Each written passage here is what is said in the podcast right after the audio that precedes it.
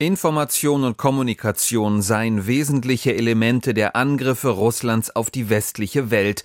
So hat die Wehrbeauftragte des Bundestags Eva Högel auf das offensichtlich durch russische Akteure abgehörte Gespräch hochrangiger Luftwaffenoffiziere reagiert. Die SPD-Politikerin forderte in den Zeitungen der Funke Medien, alle Verantwortlichen auf allen Ebenen der Bundeswehr in Sachen geschützte Kommunikation zu schulen. Zweitens müsse die Bundeswehr auch technisch in die Lage versetzt werden, sicher und geheim zu kommunizieren. Außerdem müsse mehr in die Abwehr von Spionage investiert werden, sagte Högel.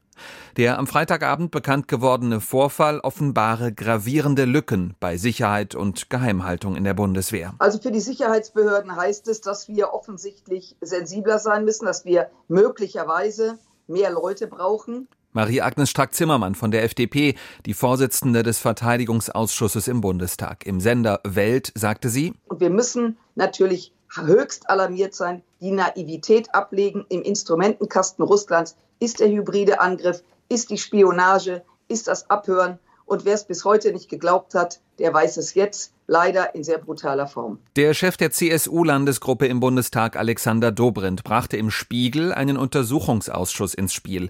Er begründete das mit Aussagen von Bundeskanzler Olaf Scholz von der SPD. Dieser habe seine Ablehnung von Lieferungen des Waffensystems Taurus an die Ukraine möglicherweise mit einer Falschdarstellung begründet.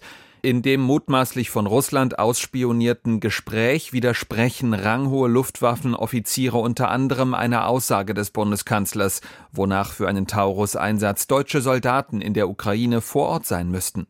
Der FDP-Verteidigungspolitiker Markus Faber wies die Forderung nach einem Untersuchungsausschuss zurück. Dem Deutschlandfunk Hauptstadtstudio sagte er, ja, ich glaube, für Dobrindt ist ja dafür bekannt, dass er über Ziel hinausschießt geht hier um ein Gespräch, das vom Diktator im Kreml veröffentlicht wurde.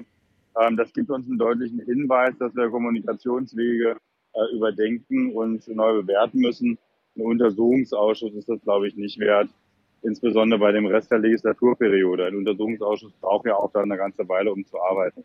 Inzwischen mehren sich die Stimmen, die dazu aufrufen, sich vom Abhörskandal nicht allzu verrückt machen zu lassen, um nicht in die von der russischen Führung gestellte Falle zu tappen. Insofern das natürlich so ist, dass die Russen das Ziel erreichen, dass hier bei uns Unfrieden gestiftet wird. Michael Broska vom Hamburger Institut für Friedensforschung und Sicherheitspolitik im Deutschlandfunk. Der Unfrieden wird natürlich bei uns multipliziert. Also die Russen versuchen das und tatsächlich springen dann bei uns alle wieder drauf und sagen, oh, da ist also bei uns hier Unwahrheiten gesagt worden.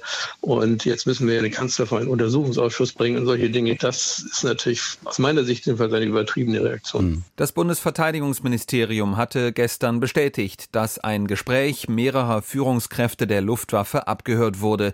Der Militärgeheimdienst MAD prüfe die Angelegenheit.